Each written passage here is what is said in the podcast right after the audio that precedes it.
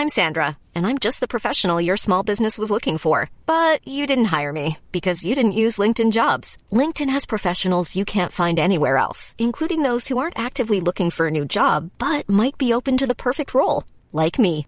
In a given month, over 70% of LinkedIn users don't visit other leading job sites. So if you're not looking on LinkedIn, you'll miss out on great candidates like Sandra. Start hiring professionals like a professional. Post your free job on linkedin.com/people today.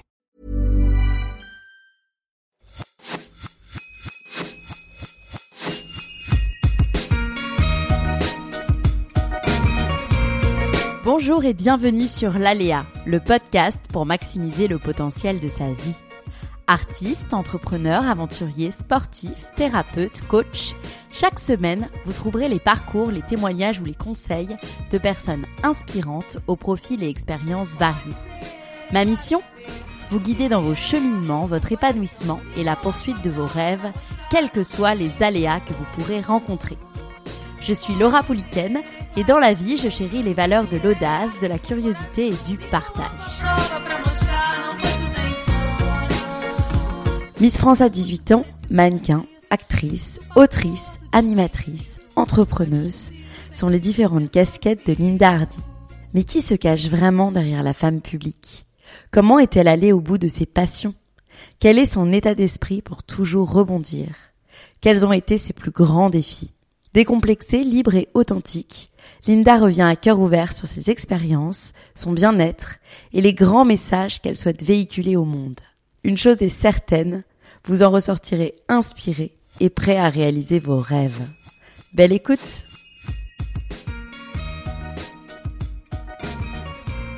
Bonjour Linda. Bonjour. Bonjour. Parce qu'on est ensemble depuis Ça un va petit bien moment. Ça va. On est jour de grève, donc euh, j'étais dans les manifs. euh, Mmh. Les fameuses. Petit périple. Les fameuses. Mais je suis super contente d'être avec vous aujourd'hui. Merci beaucoup d'avoir accepté mon invitation. Avec grand plaisir. Ça, ça me fait vraiment plaisir, ça me touche beaucoup.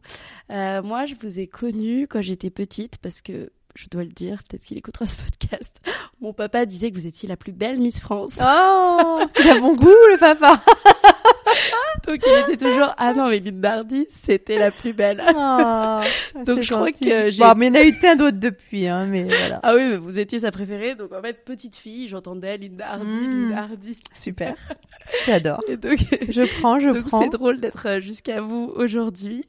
Euh, la question, est, première question est très simple. Comment allez-vous? Ben, je vais bien. Je vais bien dans une période qui est, on va dire, euh, tourmentée pour beaucoup d'entre nous, de toute façon. Euh, et euh, voilà, même si on vit dans une période qui est un peu particulière, avec beaucoup de choses qui bougent dans tous les sens, pas toujours en bien, j'ai malgré tout le sentiment d'être privilégiée. Et j'en ai conscience. Donc, ce qui n'empêche pas euh, de traverser euh, euh, des moments euh, de doute ou, ou parfois des moments de tristesse dans sa vie. Euh, et heureusement d'ailleurs, parce que c'est comme ça qu'on grandit. Donc ça, c'est le lot de tout à chacun. Mais malgré tout, bon, on va dire que par rapport à beaucoup de gens, je peux pas dire, euh, euh, je peux pas me plaindre. Cette réponse est, est jolie, c'est vrai. Et puis l'important, euh, j'ai vu un truc hier très très sympa sur les réseaux sociaux. Euh, on demandait à Grand Corps Malade à partir de quand est-ce qu'on est riche? À partir de quand est-ce que tu euh, estimes qu'on est riche? Et il a répondu euh, à partir du moment où on a une femme et un enfant.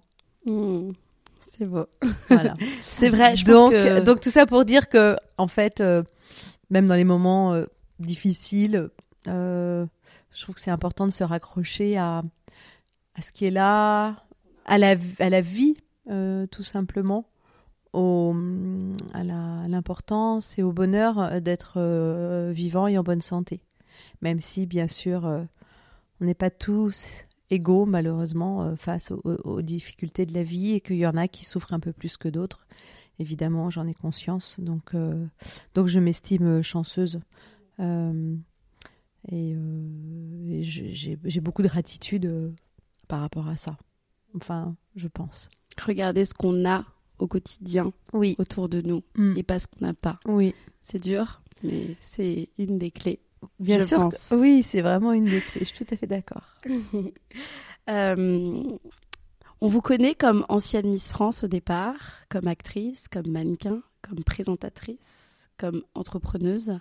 Mais j'aimerais aujourd'hui, pour une présentation qui change de d'habitu- de d'habitude, que vous choisissiez trois adjectifs qui pourraient vous caractériser.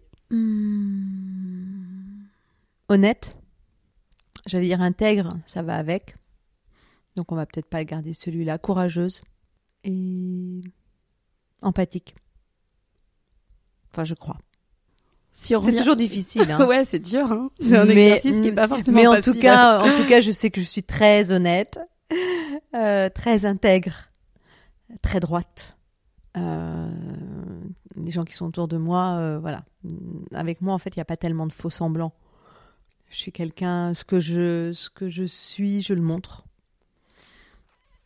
Euh, j'ai pas, j'ai pas, et, c'est important pour moi euh, de dire les choses comme je les ressens.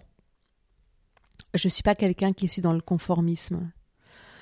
Euh, je vais pas me taire pour faire plaisir à certaines personnes ou je vais pas me taire parce que j'aurais peur de potentielles répercussions.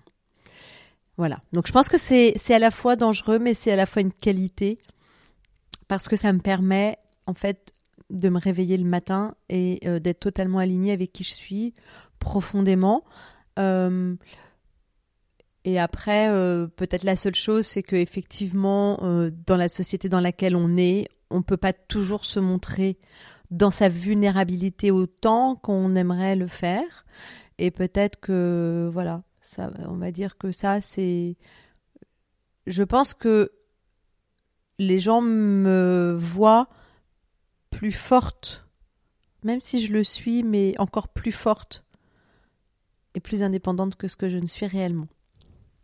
Et justement, j'allais vous demander parce que hum, vous disiez que vous étiez très droite, très. Ouais, je suis droite dans mes bottes, ouais. Et c'est dans. Et j'imagine que dans des milieux dans lesquels vous êtes, peut-être que parfois, justement, ça a pu peut-être vous porter défaut ou être un peu compliqué de dire les choses vraiment comme elles sont. Oui ou non Aujourd'hui, Ou- j'ai l'impression qu'on vit dans une société, de toute façon, où euh, faut pas trop dire de choses qui dérangent. Ouais. Hein, euh, c'est pas forcément bien vu. Et d'ailleurs, quand on dit des choses, euh, moi, je reçois des messages sur Instagram où les gens me disent "Ouh là là, tu es courageuse." ok. Euh, je sais pas si c'est ça le courage. Le jour, j'ai vu une définition très jolie du courage. C'était de dire les choses avec le cœur. C'était ça le courage. Euh, d'agir avec le cœur. Euh, donc oui, je suis courageuse, si c'est le cas, Euh, si ça veut vraiment dire ça. Et hum, en fait, mon défaut, on parle des qualités, et le défaut, c'est que effectivement, je ne vais pas penser aux conséquences. En fait, ça m'importe peu. Et ça, c'est ça peut être une forme d'inconscience mais euh, la recherche de ma vérité euh, et de dire ma vérité, puisqu'il n'y a pas de vérité, il y a la mienne, et elle n'engage que moi, mais en tout cas d'être euh, alignée Ouais. avec ça, ça, ça c'est plus important que le reste. Vous Ouais. voyez, c'est Que de, con- de contrats, potentiels contrats qui peuvent s'arrêter ou de Ouais, relations alors qui ça peuvent non, ça m'a jamais été jusque là parce qu'après quand même euh, je suis, je pense suffisamment, euh, j'ai suffisamment de finesse Oui. euh, pour euh, pour euh, voilà essayer de dire les choses d'une certaine manière, mais en tout cas ne rien dire et faire comme si de rien n'était. Donc ou alors tout simplement faire semblant. C'est pas moi. Je sais pas faire. Euh, moi, dans mon travail, j'ai un truc à dire, euh, je le dis. Euh, J'essaye avec le temps, j'ai appris à essayer de mettre les formes, mais au moins, en fait, au final, vous payez pas forcément les conséquences à partir du moment où vous n'imposez pas les choses, où vous, vous faites part de votre ressenti. Je trouve qu'on est dans un monde où les gens devraient davantage dire voilà ce que je ressens. Euh, euh, voilà comment je perçois les choses quand il arrive ça, quand tu me fais ça, quand tu me dis ça. Euh, donc aujourd'hui, on éduque les enfants plus comme ça, mais je pense qu'on n'a clairement pas aussi été habitué, enfin même moi dans mon enfance, à, à mettre des mots vraiment sur ce que je ressentais. on me coupait un peu les émotions, peut-être vous aussi, mais j'ai l'impression aussi beaucoup ça vient de de l'éducation en fait. De aujourd'hui, je vois, moi j'ai deux petits enfants de 3 ans et demi et, un bébé. J'ai l'impression que vraiment je les encourage beaucoup, beaucoup, beaucoup à parler, à exprimer. Oui. Je sais pas si les générations futures seront peut-être, enfin peut-être pas plus à même à. Non, je pense qu'il y avait euh, quelque chose qui est lié. Euh, à la psychologie de l'être humain et à l'importance des émotions et à quel point euh, nos émotions euh, nous gouvernent aussi d'une certaine manière, euh, qui était moins mise en avant. à l'époque de mes parents, un enfant n'allait pas voir un psy. Enfin, si vous allez voir un psy, c'est qu'on avait un gros problème. C'est que, alors qu'aujourd'hui, pour nos générations, euh, et, peut-être euh, euh, encore davantage pour la vôtre, c'est c'est pas du tout un problème. Au contraire, on, contraire. On, accepte le fait d'être accompagné, d'être aidé par quelqu'un qui va avoir d'autres connaissances, qui va apporter un regard objectif, un, un, regard différent sur une situation. et ça, c'est très chouette. Mais je trouve qu'on vit dans un monde qui est assez particulier parce que à la fois on sent qu'il y a une espèce de libération d'un certain nombre de choses, une ouverture sur un certain nombre de choses, et à la fois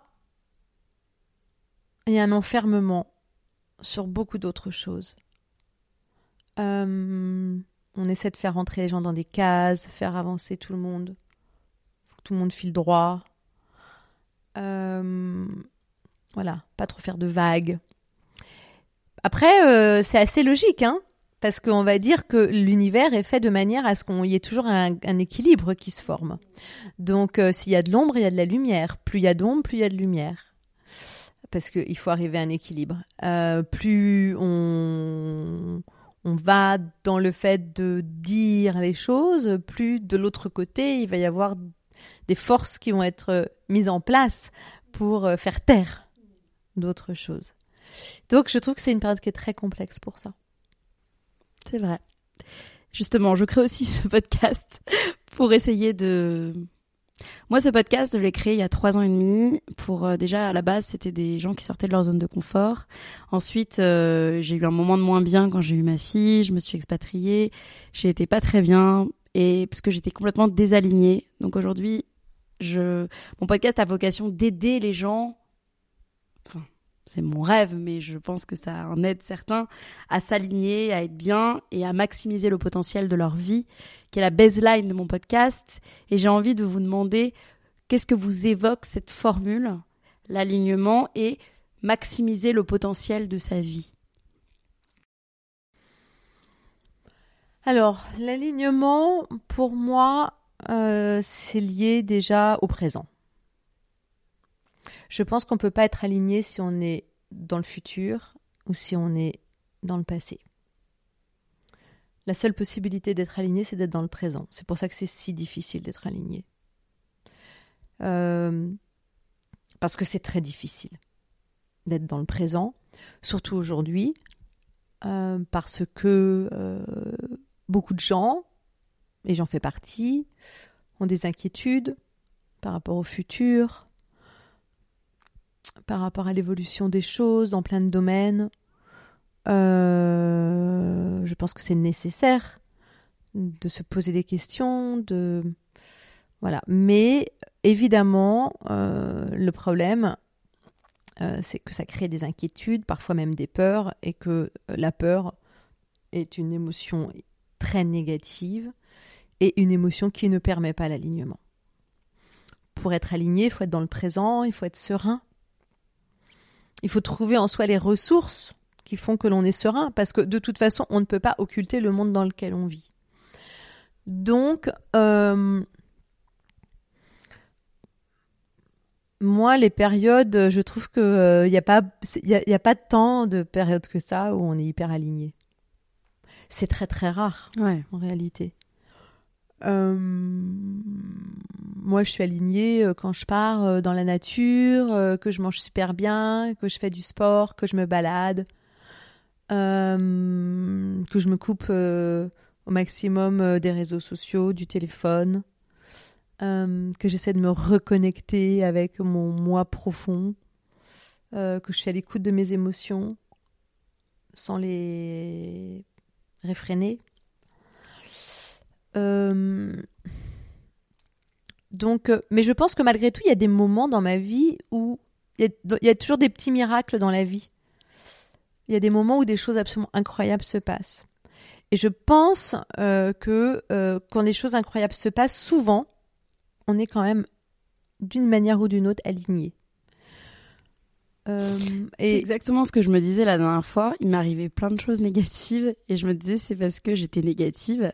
Et en fait, je pense que quand on est aligné, on renvoie une énergie positive et en fait, ça irradie et Oui. il nous arrive des choses Oui. positives. Oui. Mais ça, c'est vraiment prouvé. Enfin, c'est moi, je le vis tout le temps. Enfin, c'est Ah oui, oui, oui. Moi, là, par exemple, j'ai vécu une période avec plein de trucs, euh, plein de merde qui arrivent euh, les unes derrière les autres et tout ça. Et c'est vrai que, en fait, je vais pas aller trop loin là-dedans parce qu'il y a des gens euh, qui vont, peut-être se sentir un petit peu euh, déconnectés, mais euh, moi, je suis absolument convaincue que tout est fréquence. Donc en fait, ce que l'on, quand je dis fréquence, c'est la raison aussi pour laquelle on a des gens vers lesquels on est attiré, mais en fait, on est vibration, on est vibratoire. L'être humain, par essence, est vibratoire, Euh, et donc euh, à partir du moment où on, est dans une vibration qui est plutôt négative ou basse, il faut savoir que c'est aussi parfois tout bêtement euh, lié à son alimentation. Si vous mangez euh, tous les jours euh, des produits transformés, euh, vous goinfrez de sucre, vous mangez des sodas, vous buvez des sodas et que vous êtes totalement déconnecté même dans votre alimentation de la nature, forcément, bah, vous allez votre champ euh, vibratoire et, les fréquences à laquelle vous vibrez vont être moins importantes que euh, si vous mangez bien, vous faites du sport, euh, vous vous oxygénez, etc. Tout simplement. Donc moi, quand il m'arrive une succession de choses négatives, souvent je regarde comment est-ce que je gère mon quotidien. Qu'est-ce que je mange? De qui je m'entoure? Est-ce que je fais du sport ou pas? Est-ce que je respire? Est-ce que je m'aère? Euh, et en général, ça apporte beaucoup de, il y a beaucoup de réponses. Et il y a une chose qui aligne énormément, à mon sens, c'est l'amour. l'amour. Ouais. Je pense qu'il y a plein de magie, de choses magiques qui arrivent quand on est amoureux, ou que tout simplement on a le cœur qui est tourné, euh, on a le cœur qui est ouvert euh, à l'autre, euh, à soi-même, aux rencontres. Et ça, je pense que euh, ça, ça induit une forme d'alignement.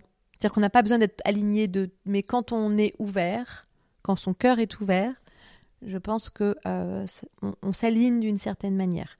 Mais ça, n'existe pas quelqu'un ou alors des grands moines bouddhistes et encore euh, qui sont alignés euh, tout le temps. Et puis c'est ça qui est passionnant, c'est d'aller rechercher cette espèce d'équilibre. Mais enfin voilà, on vacille et et heureusement aussi parce que c'est parce qu'on vacille, parce qu'on chute, qu'on se relève, parce qu'on vit des expériences que euh, que les autres, que celles qui sont belles sont encore plus belles. Euh, mais une vie, euh, enfin, je veux dire, voilà, c'est c'est le parcours même de la vie. Si on vit que des choses super, euh, on n'apprend pas, on grandit pas. Exactement. Il y a un moment qui vous a justement euh, conduite à, à réfléchir à ces notions, à, à vous intéresser au bien-être, au développement personnel, à ces notions dont on parle, d'alignement, de vibration. Un moment, un projet, euh, quelque chose, un élément déclencheur, ou c'est venu naturellement? En fait, non, j'ai toujours eu déjà une, on va dire une, euh, un intérêt euh, fort euh, à la fois sur la santé, mais aussi sur le bien-être. Ça, c'est depuis toujours. Euh, en revanche, le fait de vouloir progresser, en fait, la recherche consciente, hein, de vouloir, euh, enfin, le, le, le, la recherche, oui, consciente, de vouloir avancer, progresser, euh, d'aller euh, chercher, comprendre. Elle, est venue à un moment donné où c'était suite à une rencontre amoureuse et en fait les choses se sont pas passées comme j'aurais voulu qu'elles se passent. Et on m'a mis quelqu'un sur mon chemin qui était pas du tout quelqu'un euh, euh, qui m'était a priori destiné. Euh, et là je me suis dit mais pourquoi? Pourquoi est-ce que la vie m'amène ce type de personne, cette personne, qu'est-ce que je dois comprendre? Maintenant, je suis convaincue que tout ce qui est que la vie nous amène est, est fait pour quelque chose de bien précis. Et ça se reproduit quand on l'a pas voilà. euh, Donc après, tant qu'on n'a pas réglé, on retombe réglé. sur le même schéma de manière permanente. Donc il faut arrêter de se dire ah non mais c'est pas possible, je comprends pas, euh, euh, j'ai pas de chance. Euh, Non. C'est des fois c'est même des choses ça peut Oui. enfin si on croit en ça, c'est même des choses qui peuvent venir de vie antérieure, euh, Oui. euh, de choses à régler qui parfois même ou alors même pas de vie antérieure, ça peut être juste familial, dans la lignée familiale, euh, un traumatisme qui est ancré parce que évidemment que quand on est euh, on n'est pas totalement vierge, si on a un père et une mère, et des grands-parents, des arrière-grands-parents et des ancêtres, euh, ça serait vraiment être un petit peu euh, voilà, euh, un peu trop cartésien que de penser qu'on n'a pas d'héritage euh, émotionnel. Donc on a évidemment un héritage, on a des choses qui ne nous appartiennent pas et que et parfois ce que la vie nous apporte c'est aussi bah, c'est dans la continuité de ce qu'ont vécu des gens dans notre lignée et, et parfois il faut que quelqu'un casse le schéma ou pas. Et parfois, et puis si bah, on l'a pas cassé, ça revient, euh, ça revient encore après. Enfin voilà, c'est euh, c'est c'est aussi simple que ça, mais c'est agréable de se dire que, euh, en fait, je pense que si on appréhende chacun chaque événement de la vie.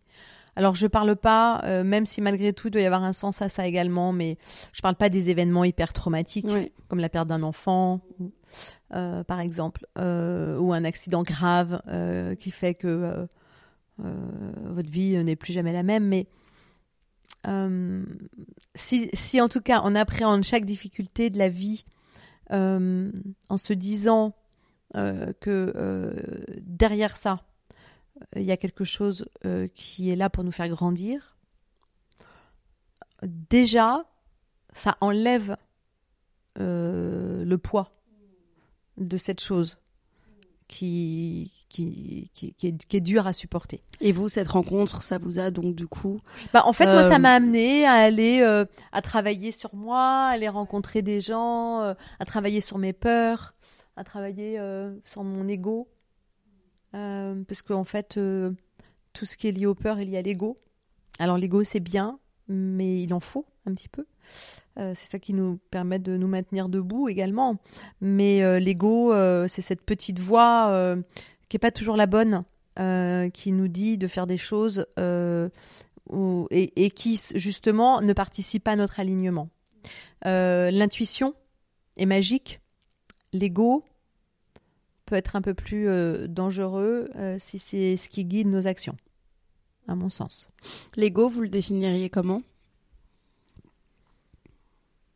Comment est-ce que je définirais l'ego? Bah, En fait, euh, c'est tout ce qui fait, c'est toutes les décisions que l'on prend qui ne sont. C'est, toute, c'est la petite voix qui essaye de nous éloigner du cœur et qui, en fait, euh, est dans un. Pour moi, hein, en tout cas, est, euh,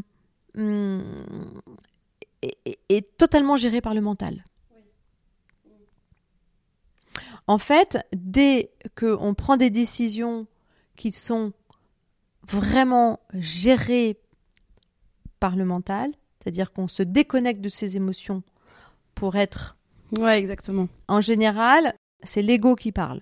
Et l'ego est régi par nos peurs. Parce que l'ego, c'est aussi C'est en ça que ça peut être fantastique, mais à certains moments, c'est que l'ego, c'est une forme aussi de, protection.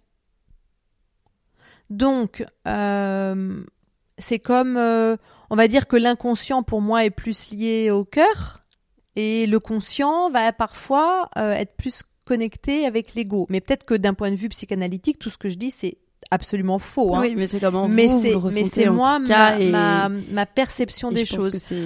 Et, et, c'est vraiment ça, c'est-à-dire que à partir du moment euh, et l'ego est a beaucoup de force, c'est-à-dire que par exemple vous devez vous retrouver dans une situation, vous êtes dans une situation euh, qui va être douloureuse. Ou, euh, c'est aussi un magnifique système de protection, c'est-à-dire que euh, quand par exemple on a vécu des traumatismes importants, le, système conscient va, on va dire, va, va, abattre le rideau, va, va, va, mettre une, forme de protection qui fait que dans un événement similaire, on va se protéger, etc., etc.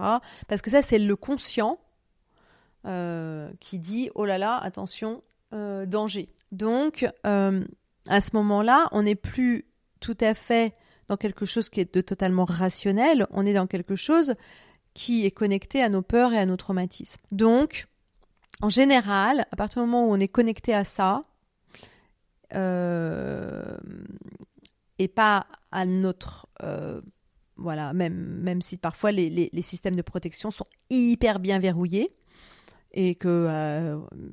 mais faut, faut quand même savoir que l'inconscient, c'est 90%. Enfin, ce que je veux dire, c'est que 10%, c'est le conscient. Le, le, la, le vrai nous, c'est 90% d'inconscient. C'est en plus plein de choses auxquelles on n'a pas forcément accès. Donc, euh, le, le, rôle d'une vie, euh, enfin, le, but d'une vie, c'est aussi euh, d'aller aller comprendre. Bah, évidemment pas tout parce que ça serait, c'est sûrement pas possible, mais en fait, voilà, d'aller chercher qui on est vraiment. Et qui on est vraiment, c'est pas toujours ce qui paraît. Et justement, si on fait un retour en arrière de quelques années, qui était la petite Linda? Oh. euh, Hyper studieuse, euh, voulant toujours être parfaite. Quand je dis parfaite, c'était surtout à l'école. Euh, parce que moi, je, si j'avais 15, j'avais une note de 15 sur 20, je pleurais. Ah oui. Voilà, je voulais toujours être. Euh, Pour euh, vous ou parce que c'était vos parents euh, Non, mes parents ne mettaient pas de, pression parce qu'en plus il n'y avait pas de raison d'en mettre. J'étais une très bonne élève, mais en fait c'est moi qui me mettais une pression toute seule. Je sais pas pourquoi. Hein. Enfin, je sais pas pourquoi. Si, je sais un peu pourquoi.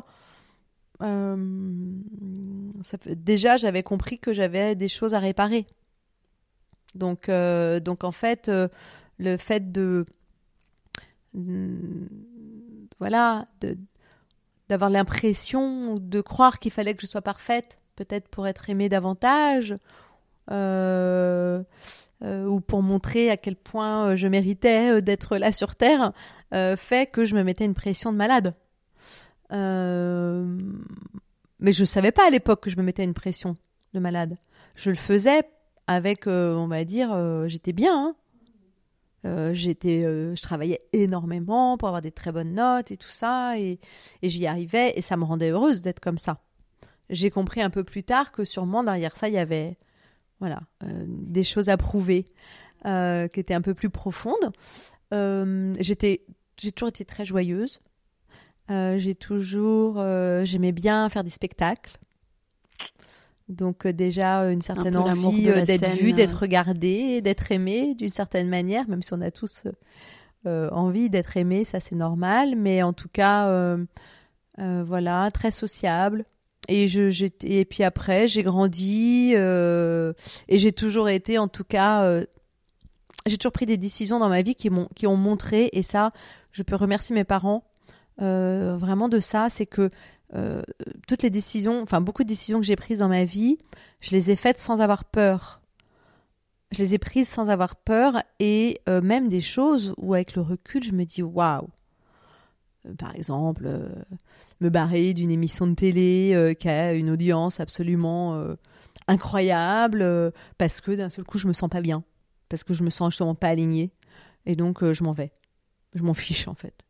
Il y a que mon bien-être et la manière. En fait, pendant. Je disais souvent, finalement, moi, ce qui est important, c'est comment je me sens quand je me réveille. Si je suis malheureuse, Et ça, vous pensez que ça a été vraiment inculqué par vos parents? C'était euh, quelque chose? Bah, je pense qu'il y a quelque chose d'abord qui est de l'inné, forcément. On- sans doute, on a, on, a, on a quelque chose de ça en soi.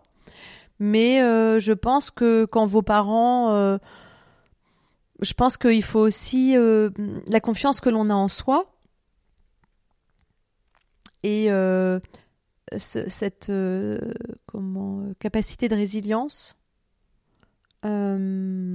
Je pense que quand même, même s'il y a une part d'inné, je pense que si vous avez des parents qui euh, vous mettent pas du tout en valeur ou qui font que vous n'avez pas du tout confiance en vous, ça va être difficile d'agir comme ça. Hein, si on n'a pas confiance en soi, on a toujours peur. Et moi, j'ai toujours pris des, des décisions qui ont montré qu'en fait, j'avais pas peur de, il n'y a pas grand chose qui me faisait peur.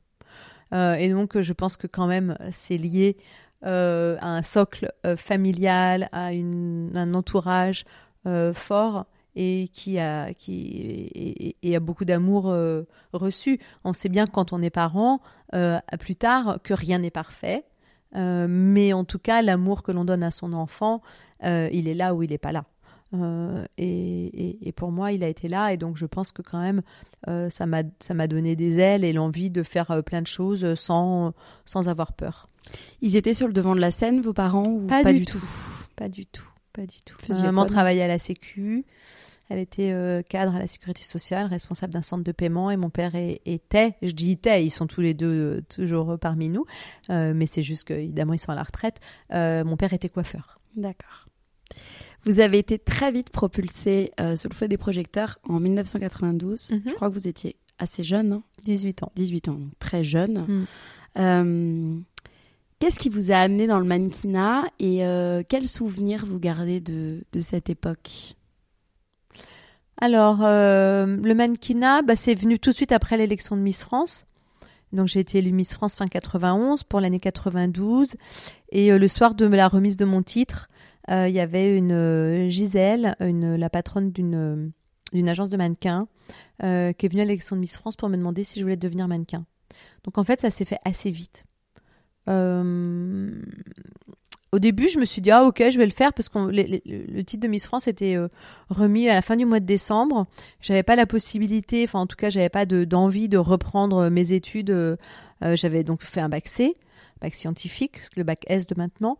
Euh, et euh, quand j'ai terminé Miss France, au départ, je me suis dit, je vais, je vais reprendre mes études après. Et Gisèle est venue me chercher. Je me suis dit, oh, bah, je vais faire ça pendant euh, 7-8 mois, puis après, je reprendrai mes études. Mais pendant ce temps-là, en tout cas, c'est sympa. Euh, et puis après, je reprendrai en septembre, en même temps que, que tous les autres. Et j'ai tout de suite travaillé énormément. Euh, j'ai fait euh, ma première série dans un magazine à l'époque qui s'appelait 20 ans. Euh, après, j'ai fait la couverture d'un magazine qui s'appelait Dépêche Mode, qui était très branché à l'époque. Tout ça en 93. J'ai fait ma première pub télé pour L'Oréal, pour Studio Line, avec les plus grands top euh, hommes de cette génération. Et en fait, j'ai tout de suite travaillé énormément. Euh, ce qui est assez fou parce que c'est vrai qu'aujourd'hui, on- dans les Miss France, on voit quand même pas mal de, euh, de jeunes femmes, de femmes qui sont devenues euh, influenceuses, mais des femmes qui sont rentrées. Et puis, euh, donc j'ai travaillé avec Gisèle, et puis après, je suis partie chez Elite. Donc, j'étais mannequin chez Elite pendant euh, 8 ans. Et, euh, et aujourd'hui, c'est vrai qu'il n'y en a pas beaucoup. Non. Alors, je me pose toujours la question. Parce Il y a que... Iris Mittenard. Oui, mais Iris, elle n'est pas mannequin dans le sens. euh, Iris, elle est influenceuse. Euh, Moi, je parle de mannequin, Ah quelqu'un qui a une oui. agence, euh, qui est chez Elite ou qui est chez Karine Model, qui est vrai. chez AMJ, qui est chez. Oui, euh, elles sont plus parties dans l'influence. elles sont plus parties dans l'influence, qui ouais. est encore quelque chose d'un peu différent. Moi, je parle des filles qui font des catalogues, de la pub télé de manière vrai. régulière, des défilés, des couvertures de magazines. C'est un peu un autre monde. C'est-à-dire que Miss France, c'est un monde. L'influence avec de très belles femmes comme Iris, c'est encore un autre. Et euh, les mannequins, c'est encore autre chose. Oui, c'est vrai. Euh, et c'est vrai que j'ai voilà, mais c'est vrai qu'aujourd'hui euh, euh, il y a tellement de, on va dire de euh, de potentiel avec l'influence euh, que il n'y a pas forcément besoin d'aller ailleurs. Mais de toute façon, puis après, puis en plus, les carrières sont de plus en plus courtes parce qu'à mon, à mon époque, on faisait quand même des carrières jusqu'à 30 ans. Et aujourd'hui, bah, comme le reste de la vie, tout passe hyper vite. Et parfois, c'est des carrières de 3, 4, 5 ans. Mmh. Et Et peut-être très jeune. Peut-être parce qu'aussi, c'est ce que je me dis hein, avec du recul, mais on a entendu beaucoup de choses sur euh, les coulisses du mannequinat, euh, des tailles qu'il fallait respecter, tout ça. Peut-être que ça fait peur aussi aujourd'hui. Je sais à pas. des jeunes filles, ou alors elles ont. ouais. Je sais pas. Je sais pas. Je sais pas. je sais pas trop. Mm.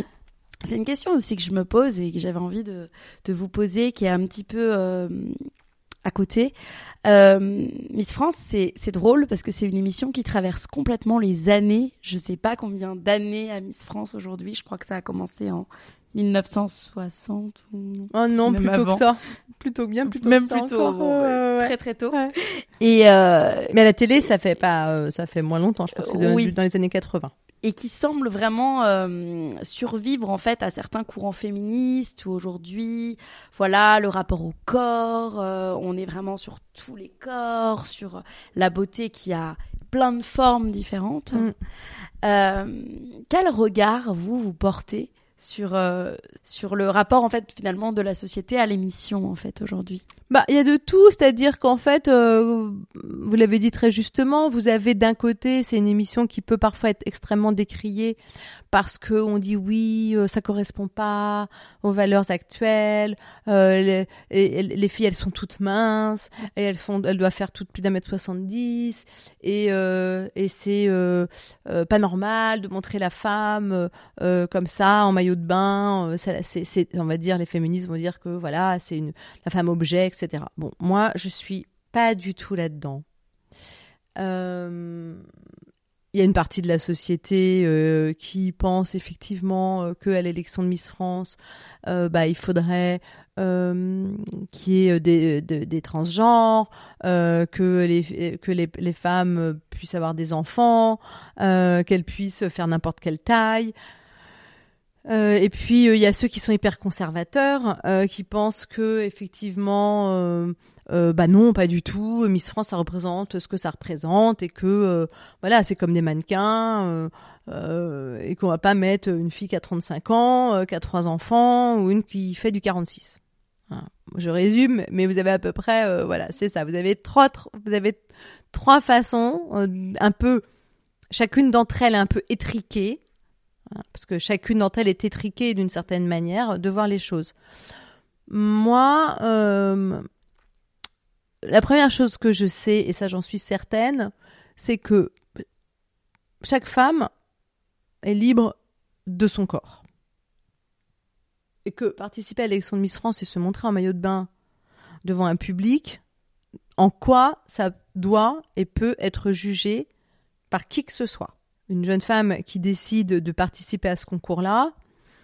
Alors, et après, la question, c'est est-ce qu'on a besoin qu'elle soit en maillot de bain pour juger si elle peut ou pas être Miss France Ça, c'est un autre sujet.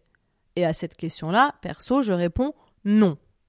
Je ne pense pas qu'il y ait d'utilité à ce que dans le concours Miss France, elle soit en maillot de bain pour dire si oui ou non telle jeune femme va être une Miss France à la hauteur. Voilà. Donc si c'était moi, il n'y aurait pas de maillot de bain. Que ça n'a aucun sens. Mais à partir du moment où c'est là, Hmm. et pourquoi pas, euh, j'ai envie de dire, les femmes qui sont là le font, elles ont décidé ce qu'elles voulaient faire de leur corps et ça leur appartient et ça doit être jugé par personne. Euh, est-ce que euh, il faut que, est-ce que par exemple les femmes qui sont mères de famille doivent participer ou pas? Elles peuvent participer ou pas Aujourd'hui, c'est une réalité. Une femme qui a une mère de famille peut participer. Moi, je suis pas contre en soi. Je pense juste que, vu que euh, le concours, c'est à peu près jusqu'à 25 ans, même si on a eu un enfant à 16 ans, il a 9 ans, si on en a eu un à 18 ans, euh, au maximum, il a 7 ans, je pense que ce sont des âges où les enfants ont besoin de leur maman. Donc moi, je ne dis pas il faut pas qu'il y ait des mères de famille, je dis que si elles ont des enfants, ce sont probablement des enfants en bas âge et qu'il me semble difficile, à moins d'avoir un papa hyper présent, de euh, assumer une vie de famille et un rôle d'ambassadrice de Miss France. Donc ça va plus loin que dire c'est possible ou c'est pas possible. L'histoire de la taille, moi, je, je, je vois pas non plus pourquoi est-ce que effectivement une Miss France doit forcément faire du 38. Ça n'a pas d'intérêt. Après, j'ai envie de dire, euh, là où ça devient compliqué, c'est que malgré tout, Miss France doit être une forme de modèle. Euh, et je dis pas euh, que quelqu'un qui va faire du 46 et quelqu'un qui fait du 46 parce que elle se passe, elle se nourrit mal ou etc. Vous avez, on sait bien que l'obésité, par exemple, elle est liée à deux phénomènes. Le premier, bah, c'est des gens qui mangent mal, euh, pour différentes raisons. Hein. Euh, des fois, ça peut juste parce que émotionnellement, on n'est pas bien. Mais puis, il y a des gens pour qui c'est génétique. Donc en fait, le problème qu'il y a derrière ça, c'est que si euh, en fait on peut faire du 46, bon bah euh, faudrait quand même savoir si la personne euh, entre guillemets c'est génétique ou pas. Si si c'est quelqu'un qui mange mal, c'est pas un bon modèle. Voyez? Si c'est quelqu'un qui se nourrit de fast-food du matin au soir, ça peut pas être un beau modèle pour les autres jeunes femmes. Mais si c'est quelqu'un qui a une maladie euh, ou c'est génétique, là c'est autre chose. Bon, et tout ça c'est pas mesurable. Donc euh, moi, le regard que j'ai, c'est que l'élection, elle a pas mal évolué. Euh, que les femmes aujourd'hui qui se prennent à l'élection de Miss France, en tout cas, on est très loin, euh, à, mon, à, mon, sens, du schéma Sois belle et tais-toi, où il y a quand même quelques années, on avait l'impression que c'était quand même beaucoup ça. Vous l'avez ressenti, vous, suite à l'élection, sur certaines bah, Invitation, plateau. Oui, bah, fin, de toute façon, à la base, il euh, n'y a pas besoin d'être Miss France pour ça. Hein. Vous prenez une belle nana, euh, de toute façon, moi j'ai toujours dit, ça m'a ça me, quand j'étais plus jeune, j'ai toujours, mais ce qui est quand même fou, c'est que si une nana est belle, on se pose la question de savoir si elle est intelligente ou pas. Ouais. Et souvent, on, euh, encore on, là. on pense que euh, si elle est belle, il y a quand même, elle doit, il doit y avoir un petit truc qui va pas, et elle, doit y avoir, euh, voilà, elle est sûrement un peu nunuche, un peu bébête, etc. Mais une moche, en fait, on se pose jamais la question. non mais c'est vrai. Non, mais ah bon après vous allez dire j'exagère un peu parce que ça veut dire quoi être belle ou être moche? Non non mais c'est suivant nos critères. Tendance, mais voyez ce que je veux dire. Mm. Euh, parce que c'est pareil, ça veut pas dire grand chose. Maintenant, pour moi, une bonne Miss France, c'est pas quelqu'un qui est parfaite physiquement. Euh, c'est quelqu'un qui euh, euh, qui va savoir. euh, c'est une fille intelligente, euh, qui va savoir, euh, qui sait s'adapter, euh, qui aime les gens, euh, qui va avoir envie, euh, euh, voilà, de partager, euh, de transmettre un certain nombre de valeurs qui sont des valeurs importantes. Pour moi, c'est surtout ça. Et ça, ça va bien au-delà de la beauté. Donc, euh, donc euh, voilà. Mais moi, j'ai quand même, euh, quand je regarde l'élection de Miss France avec des amis, euh, et notamment avec des hommes, la seule chose qu'ils regardent, euh, c'est euh, le physique. Hein. Mm.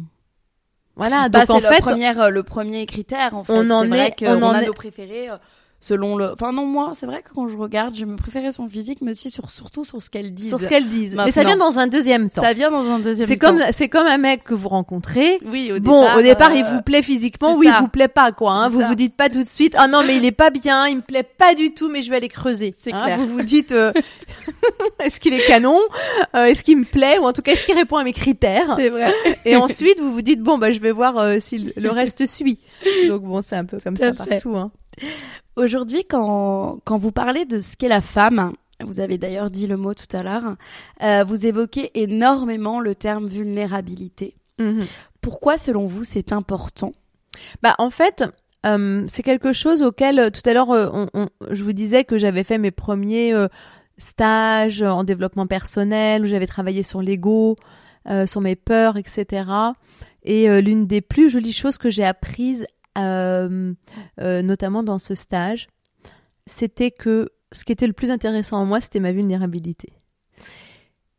Comme je suis quelqu'un qui me suis toujours beaucoup battue, D'ailleurs, vous avez vu tout à l'heure ce que je vous ai dit. Je vous ai dit dans mes pas de mes qualités, je vous ai dit je suis courageuse. Donc en fait, c'est quand même ça que j'ai toujours eu envie. Quand j'étais plus jeune, je travaillais bien à l'école et je travaillais, je travaillais, je travaillais. Donc en fait, ça a toujours été ça que j'ai. Et même dans le métier, vous vous êtes battue Oui, je me suis battue. Je, euh, je si j'arrive pas, euh, si par exemple je bosse moins en tant que comédienne, et eh ben je fais autre chose. En fait, je suis une battante. quand on est une battante, en général, il faut avoir un peu de courage. Donc, vous voyez bien, c'est quand même ça qui revient assez souvent quand je parle de moi. Euh, c'est pas pour m'envoyer des fleurs, et c'est l'image que les gens ont de moi. Donc, c'est en fait cette image-là que en fait j'ai envie de montrer au monde. Hein, ça, c'est mon ego qui veut que je montre ça. Euh, et la vérité, c'est que euh, je me suis quand même rendu compte avec le temps, même si c'est pas forcément quelque chose que j'ai euh, envie de montrer à tout le monde, parce que je trouve que exposer sa vulnérabilité c'est bien, mais il faut l'exposer aux bonnes personnes. Ça sert à rien d'exposer sa vulnérabilité à tout va. Il y a des gens qui ne méritent pas de voir cette vulnérabilité, et donc il faut aussi la protéger. Euh, mais je pense que c'est cette facette de nous qui est la plus intéressante. Et c'est celle que souvent on garde euh, secret pour se protéger des autres. Et quand vous l'exprimez, votre vulnérabilité, ça prend quelle forme? Comment c'est? Bah, ça, c'est difficile à dire parce qu'en général, parce qu'en fait, vous n'êtes pas vous-même, euh, vous pouvez pas être spectateur de votre vulnérabilité d'une certaine manière. De toute façon, l'image qu'a l'autre de vous quand vous êtes vulnérable, c'est l'autre qui l'a. Mais votre vulnérabilité, la vulnérabilité, comment ça s'exprime? Ça s'exprime quand vous n'avez pas de barrière, quand vous êtes nu, euh, au sens philosophique du terme. Euh, quand vous vous cachez pas de l'autre, vous cachez pas qui vous êtes. Vous essayez pas de jouer un personnage. Euh, moi, j'ai le sentiment, à tort ou à raison, que par exemple, quand on est, euh, je pense que l'un des moments où on est le plus vulnérable, par exemple, c'est euh, si vous êtes euh, amoureux, que vous êtes avec quelqu'un que vous aimez profondément et qui vous aime. Euh, je pense que par exemple, l'amour, le fait de faire l'amour, ou après l'amour, on est dans un moment de très forte vulnérabilité. Puisqu'en fait, on est totalement ouvert et abandonné à l'autre. mais il y a d'autres moments. par exemple, je pense euh, quand on est avec ses enfants sur certains domaines. C'est-à-dire que, vous voyez, ça fait ressortir sur certains moments de vie de choses qui font ressortir euh, plein de trucs. Euh, quand on est fatigué, on est plus vulnérable aussi. Et par exemple, chez les comédiens, c'est assez intéressant parce que quand on, on, se rend compte, par exemple, souvent que quand on joue au théâtre, parfois on se dit Ah là là, je suis fatigué, j'ai mal dormi, ça va être nul, je vais être mauvais, etc. Et en fait, c'est quand vous êtes fatigué que vous êtes le meilleur. Pourquoi? Parce que moins, plus vous êtes fatigué, moins il y a de filtres. Oui, c'est ça. Plus il y a de filtres, il y a plus, trop, il y a plus le mental. Et, en fait, il n'y a plus le mental et c'est exactement mm. ça. C'est-à-dire que le mental ne vient plus euh, jouer son rôle de la même manière. Il n'a pas trop le, il a pas trop la force. Et donc, et c'est là que c'est le plus intéressant. C'est là, en général, vous êtes le meilleur. Vous êtes vulnérable, là Là, non, pas trop. Mais je suis authentique. D'accord. Être vulnérable, ça peut justement être synonyme de faiblesse, parce qu'on l'a beaucoup associé à la faiblesse ou de confiance en soi.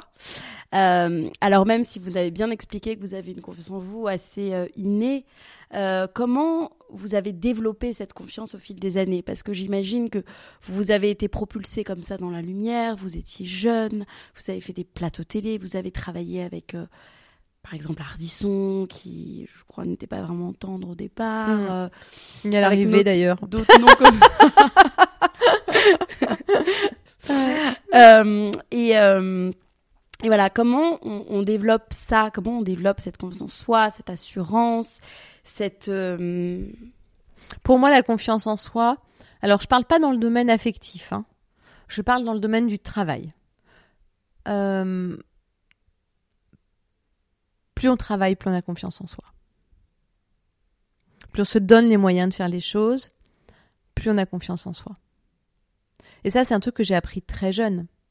Parce que quand moi j'allais à l'école, ma manière euh, d'être euh, d'être bonne dans ce à l'école, c'était de beaucoup travailler. Et comme ça, quand j'arrivais, j'ai très vite compris que quand j'arrivais euh, devant un examen, à partir du moment où j'avais travaillé, j'avais confiance. Et à partir du moment où j'avais confiance, en général, ça se passait bien. Il n'y a pas trop de surprises. Donc euh, la confiance en soi, on va dire liée au travail, la raison pour laquelle moi dans mon travail, j'ai fait différentes choses, c'est à la fois parce que euh, quand je dis confiance en soi, c'est confiance aussi dans ses capacités. J'ai toujours eu le sentiment, et ça je ne sais pas l'expliquer, de pas être limité. Je crois pas aux gens euh, qui, euh, je crois pas que l'homme est fait pour faire tout le temps la même chose. Et moi, j'ai plusieurs fois dans ma vie des. Hiring for your small business? If you're not looking for professionals on LinkedIn, you're looking in the wrong place. That's like looking for your car keys in a fish tank.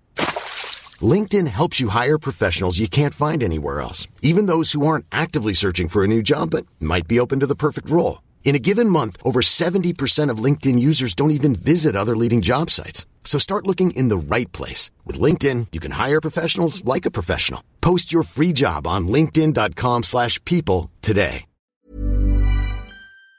Nouvelles aventures en partant de rien, en, partant, en partant de, de zéro connaissance. Mais, euh, mais en fait, euh, ça s'est fait. Ça s'est fait à la fois parce que j'avais la capacité de travail pour le faire, parce que j'avais suffisamment confiance en moi pour estimer que j'étais capable d'y arriver.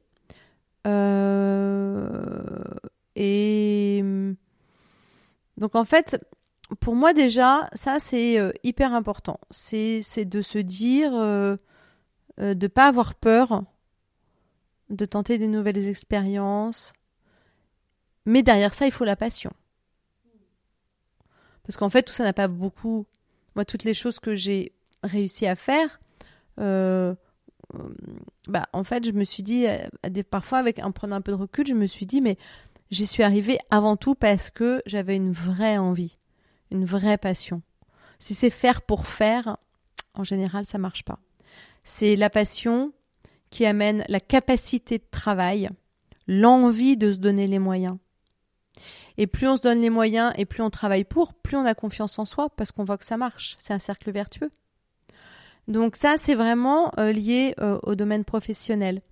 Domaine sentimental, c'est un peu plus compliqué euh, parce que ça dépend en fait de la vie. bah, ça dépend de ce que la vie amène sur votre chemin. Si vous rencontrez beaucoup de bonnes personnes, vous allez avoir confiance en l'autre, vous allez avoir confiance euh, quand je parce qu'en fait, la confiance en soi est aussi liée à la confiance euh, que l'on amène. Je pense que si on n'a pas confiance en soi, affectivement, émotionnellement, c'est difficile aussi euh, de faire confiance à l'autre. donc voilà, on va dire que moi j'ai plus confiance en moi d'un point de vue, d'un point de vue pragmatique, professionnel, euh, toutes ces choses-là, euh, que d'un point de vue émotionnel. C'est peut-être pour ça d'ailleurs que je suis comédienne. Parce que je pense que euh, il y a un besoin chez les comédiens. Ce qu'il faut savoir aussi, c'est qu'il y a quand même un besoin profond de, de, comprendre qui l'on est. les comédiens sont souvent, mine de rien, assez pudiques. Et leur manière à eux de comprendre qui ils sont, ou de se dévoiler, c'est de le faire à travers des personnages. Voilà. Donc, euh, mais je pense que en tout cas, euh, la confiance en soi euh, vient par l'apprentissage de la vie, et pour le travail vient par le fait de faire et, de refaire et de travailler. Au-delà du mannequinat, justement, euh, on l'a dit, vous avez une expérience de comédienne à la télévision. Vous avez joué, par exemple, dans Joséphine Ange Gardien, au théâtre aux côtés de Nicolas Bedos, au cinéma. Vous avez une carrière d'animatrice. Moi, la question que je me pose, et, c'est parce que je me la pose aussi euh, dans ce que je fais moi. Euh, quand on a un, un, panel de choix devant nous, quand on a un panel d'opportunités, ou alors quand on veut se créer de toute façon des, opportunités, euh, comment en fait on décide, comment on tranche? Alors vous allez me dire l'amour, mais peut-être, euh, je sais pas par le cœur, vous allez me dire, mais peut-être, euh, voilà, sur quels critères on se base? Par exemple, vous êtes contacté pour faire une pièce de théâtre ou pour faire une publicité. Qu'est-ce qui va vous vraiment vous dire, ok, j'y vais ou j'y vais pas? Alors, il y a plusieurs paramètres. Il y a des choses auxquelles on peut pas échapper, qui est que ça s'appelle les besoins économiques. Quand vous êtes comédien, il y a différentes façons de faire des choix. Euh, vous avez évidemment euh, les choix qui sont que les choix du cœur. Mais les choix du cœur, ça ne fait pas vivre. En tout cas, euh, vous ne pouvez pas toujours faire que des choix de cœur. Les projets sont rares, à moins d'avoir énormément de chance. Si on s'appelle Jean Dujardin, j'imagine qu'on fait que des choix de cœur. Hein, on fait pas tellement de choix pour l'argent, puisqu'il n'a pas besoin. Euh, mais un comédien qui travaille moins et dont pourtant c'est la passion, euh, s'il veut exercer son métier, parce que moi je dis toujours, on est comédien que quand on tourne. Hein. Quand on tourne pas, on n'est pas comédien. Hein. Euh, on est juste quelqu'un qui a envie d'être comédien. Donc si on a envie de tourner, euh, bah parfois on est obligé d'accepter des projets. Et on accepte des projets parfois parce qu'on a envie de tourner, on a envie d'être dans cette ambiance-là qui nourrit profondément. Mais parfois aussi, on peut être amené euh, à aller tourner tout simplement euh, pour des raisons économiques parce qu'il faut gagner sa vie. Hein, on est, c'est pas parce qu'on est comédien. C'est pour ça que c'est assez facile de dire oh là là un tel il a joué dans une daube machin ouais enfin vous savez pas comment le gars parce que les gens imaginent, imaginent que parce que vous êtes connu vous êtes riche alors ça, il faut que les gens comprennent que euh, déjà quand vous faites deux trois projets dans l'année en tant que comédien, c'est énorme. Euh, que quand vous tournez, on a l'impression de vous voir dans un truc, vous avez peut-être tourné quatre jours en étant euh, pas très bien payé et que c'est pas en tournant trois fois dans l'année qu'on est riche. donc voilà. Donc ensuite, une fois qu'on a dit ça, bah, quand on a un peu d'expérience, qu'on a travaillé, qu'on a mis un peu d'argent de côté, on va dire qu'on est euh, qu'on n'a pas la corde au cou hein, financièrement, euh, ce qui est mon cas, euh, bah, je peux me permettre de choisir les projets que j'ai envie de choisir. Donc il y a différentes choses. quand vous avez un panel de, de, de, propositions, bah, vous choisissez ce qui vous parle par rapport au, là où vous en êtes. donc là, vous parlez de choix de cœur, oui. Euh, vous faites du théâtre. Moi, par exemple, je ne suis pas capable aujourd'hui de lire une pièce de théâtre qui m'amuse un peu, que je trouve juste sympa.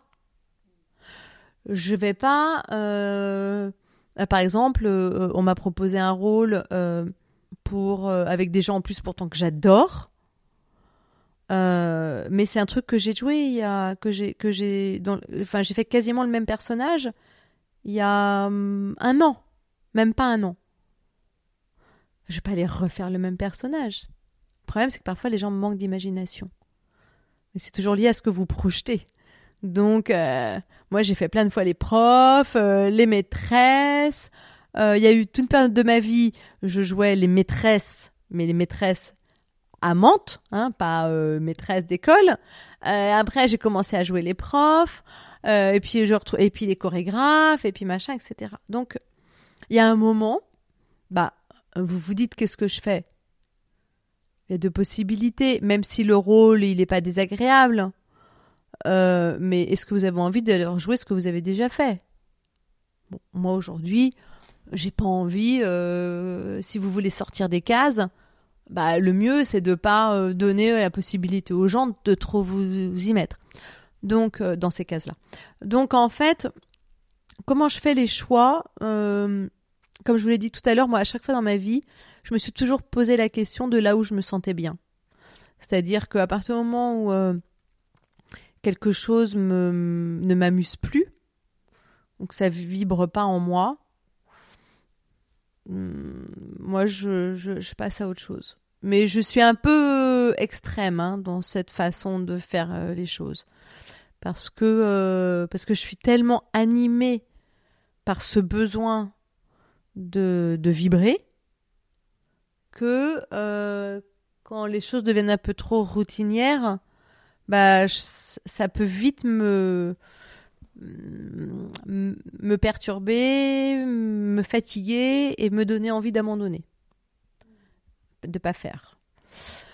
Donc voilà. Donc euh, je pense que les choix, ils se font. Euh, bah D'abord, faut réfléchir à savoir si, euh, quand on a une proposition, est-ce que j'ai besoin de ça pour vivre?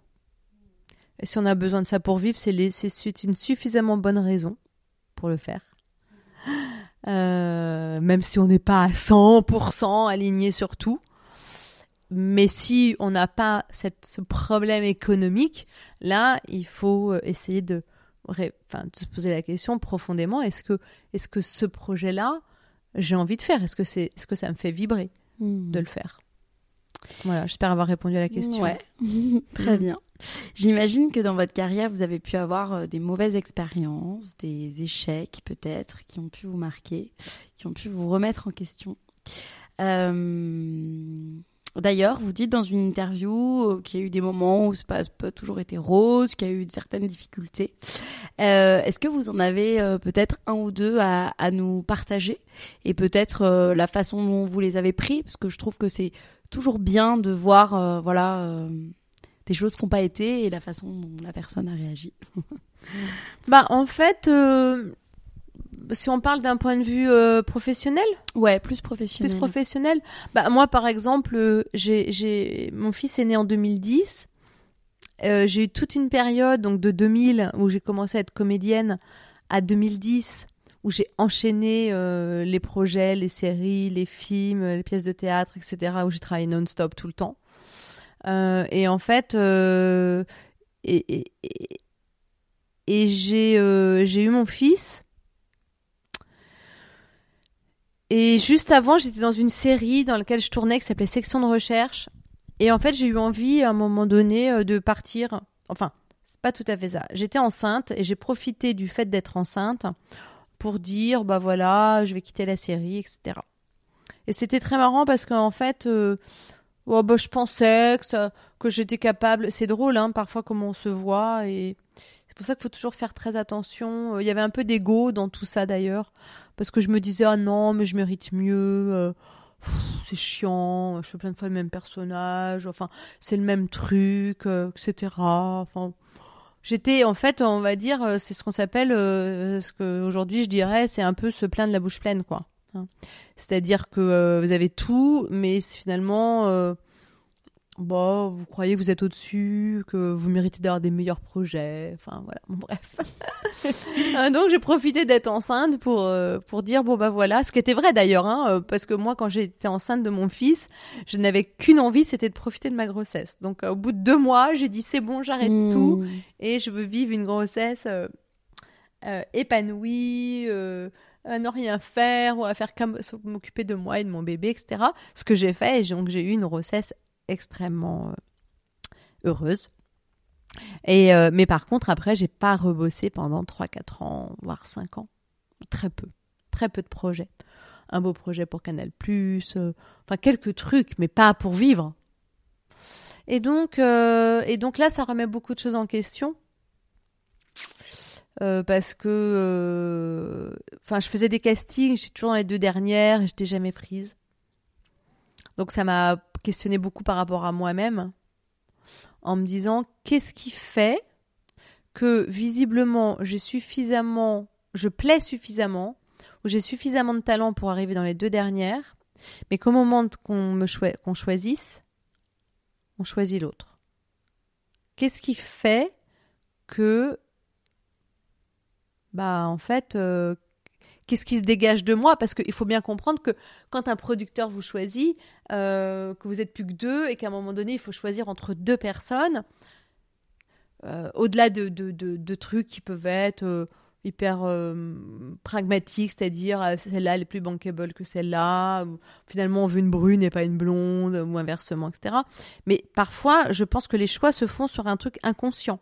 C'est-à-dire que quand on vous choisit, il y a une espèce de magie qui opère, qui est que ce que vous projetez à ce moment-là euh, parle à l'autre et qu'il a finalement envie d'aller vers vous plutôt que vers l'autre. Mais quand c'est tout le temps que ça va vers l'autre et pas vers vous, ça ne peut faire, vous ne pouvez que vous remettre en question parce que vous vous dites mais qu'est-ce que j'ai pas, qu'est-ce qui manque, euh, ou qu'est-ce que je projette qui fait que finalement l'autre me choisit pas? Donc ça, c'était une période un peu difficile. C'est aussi ça qui m'a amené à travailler sur moi parce que je me suis dit peut-être qu'il me manque quelque chose, peut-être qu'il y a quelque chose que je donne pas à voir, qu'on aura envie de voir de moi. Et comme on est dans un métier où il faut quand même beaucoup se dévoiler, euh, donc ça, voilà, j'ai pas la réponse du c'était pour ça ou pas, mais peu importe, ça m'a fait travailler. Euh, et puis à ce moment-là aussi, je me suis surtout dit, euh, ok, c'est un métier que j'adore, mais est-ce que, est-ce que je suis pas capable de faire autre chose? Je me suis dit peut-être que ça y est, c'est fini. Peut-être qu'en fait, voilà, j'ai eu mon temps, ça a duré dix ans. Euh, on avait eu, on a eu envie de moi pendant dix ans et maintenant on n'a plus envie de moi. Et si c'était ça, est-ce que c'est grave? Est-ce que euh, je ne sais faire que ça?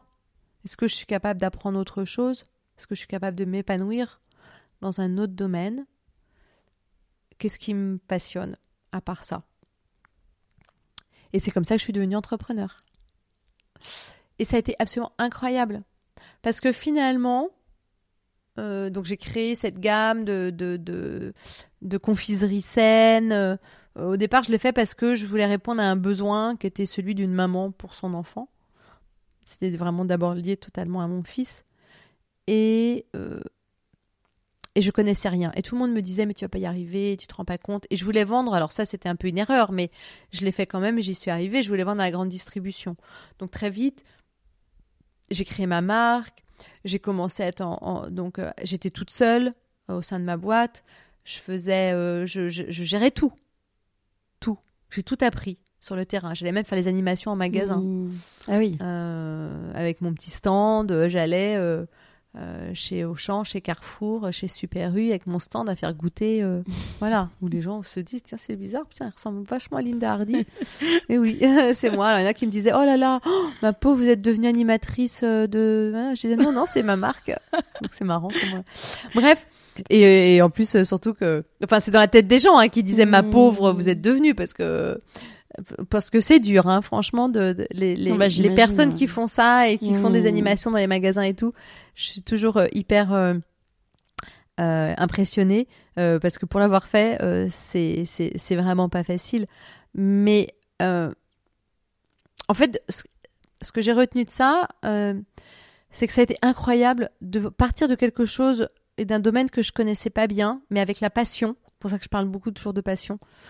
Euh, d'apprendre au fur et à mesure, d'avoir cette capacité de travail, le fait d'arriver à faire que mon produit soit euh, commercialisé, d'aller faire des négociations avec des acheteurs, alors que c'est pas du tout mon métier à la base, euh, et d'arriver à faire naître ce bébé, ça m'a redonné confiance en moi.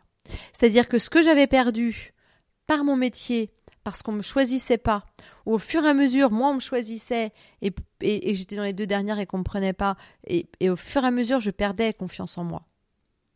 Et le fait d'avoir créé ce nouveau projet, et là je me suis dit waouh, en fait c'est dingue. Si tu as envie, si tu donnes les moyens, tu peux y arriver. Et en fait, après, on vous a rappelé. Euh, et après, on m'a rappelé. et une fois que j'ai repris confiance en moi, c'est là qu'on m'a rappelé. Ouais. Et qu'on parlait tout à l'heure d'énergie, de lumière, de vibration, etc. C'est aussi ça. Et, et surtout, euh, j'ai souvenir de le, premier moment où j'ai recommencé à tourner. J'avais ma boîte. Donc, je, voilà, je bossais euh, comme une dingue. Parce que c'est dur, hein, franchement. Euh, je me versais pas de salaire. Euh, enfin, vraiment, tout était difficile. Et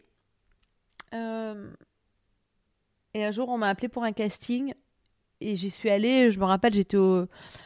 Je jouais des bureaux euh, dans un espèce de truc de, coworking. Enfin, euh, je suis partie, j'ai appris mon texte, je suis arrivée. Bon, j'avais pas le temps, j'étais pas super bien coiffée, j'étais pas maquillée. J'ai fait mon truc et je l'ai fait sans me poser de questions, sans mettre de pression. C'est-à-dire que j'avais tellement d'autres choses dans ma tête que je suis arrivée, je l'ai fait, tout est sorti euh, hyper naturellement. Je me suis dit, tiens, c'est chouette. sans mettre de pression. Je suis repartie et ça a marché. Et je me suis rendu compte aussi, j'ai appris de ça, que plus on se met de pression, souvent, moins on y arrive. Mm, malheureusement. Donc parfois, euh, il y avait un espèce de lâcher prise. En fait, j'avais lâché prise sur euh, et j'en discutais avec mon ostéo il y a quelques jours. Euh, parce qu'évidemment, c'est jamais facile, hein, euh, même avec le temps, même quand on apprend, euh, on continue parfois. à- moi, je suis quelqu'un qui suis très euh, euh, euh, dirigé par la volonté. Mais parfois, c'est bien de ne pas mettre de volonté trop de volonté dans les choses. Parce que trop de volonté, c'est trop de pression. Trop de pression, c'est pas assez de lâcher prise. Et du coup, ça, ça crée beaucoup d'attentes, ça peut créer beaucoup de déceptions. Donc j'aime bien, ça c'est un truc que j'ai appris réc- récemment, pas mettre trop de volonté. Mais juste ce qu'il faut. Beaucoup de cœur, un peu de volonté. En 2021, vous avez publié du coup un guide, Heureuse et en forme, mon guide bien-être naturel. Euh, le projet, euh, c'était, c'était euh, comment ça s'est présenté cette opportunité de d'écrire ce guide Bah, en fait, il y a eu plusieurs raisons. La première, c'était que euh, je me suis. euh, en 2019, euh, j'ai j'ai participé à l'élection Danse avec les stars. Euh, et euh, j'ai été euh, hyper surprise de voir comment est-ce que, à mon âge, puisque donc à ce moment-là j'avais euh, 45, 46, de comment est-ce que j'ai pu vivre cette expérience physiquement, mentalement, euh, en étant sur une période où, euh, évidemment, je faisais donc beaucoup de, beaucoup de sport, hein, qu'entre 4 et 8 heures d'entraînement par jour, euh, où je faisais très attention à mon alimentation, euh, à ma santé euh, psychologique également. Et je me suis, me suis, j'ai rare, me suis rarement sentie aussi bien dans ma vie. Ça a duré trois mois avec des efforts vraiment intenses. Et là, je me suis dit, waouh, c'est dingue parce que souvent on pense qu'à 45, 50 ans, euh, machin, on peut plus faire grand chose. Enfin, on ne sait pas qu'on peut plus faire grand chose, mais Mais on peut faire moins, on se dit. euh, voilà, on a plutôt tendance à Mm. penser qu'on peut faire moins. Mm, Et j'avais jamais autant fait. mm. Et je m'étais jamais sentie aussi bien. Et je, je- me suis dit, mais c'est fou. Parce que euh, il y a vraiment, euh, quand on associe euh, le côté alimentation, le côté activité physique, le côté psychologique, émotionnel, on arrive, quand on a ces trois pôles-là, évidemment, on dort bien également, c'est très important. Mais quand on fait beaucoup de sport, en général, on est fatigué, donc on dort bien. Je me suis dit, il y a, y a un truc dont on parle pas assez. Et puis derrière, il y a eu le confinement. Et pendant le confinement, moi, je me suis retrouvée à faire, parce que je l'avais euh, décidé, j'avais très envie de ça, à faire des lives deux fois par semaine. euh, Enfin non, tous les jours, mais euh, avec euh, professionnels de santé, euh, médecins, euh, personnes qui font du yoga, sophrologues. Et je faisais des, et je faisais aussi des, des lives sportifs tous les matins. Euh, et, et en fait, d'abord, je me suis rendu compte qu'il y avait plein de gens, plein de femmes euh, qui étaient en, recherche de, conseils. Et finalement, toutes ces choses que j'avais mis en place dans ma vie, moi, depuis longtemps, ça a commencé euh, déjà quand j'étais mannequin, avec une conscience assez euh, aiguë par rapport à mon corps et tout ça. Je me suis rendu compte que je savais plein de choses, mais que bah, pour moi c'était naturel, mais que pour beaucoup de femmes ça l'était pas.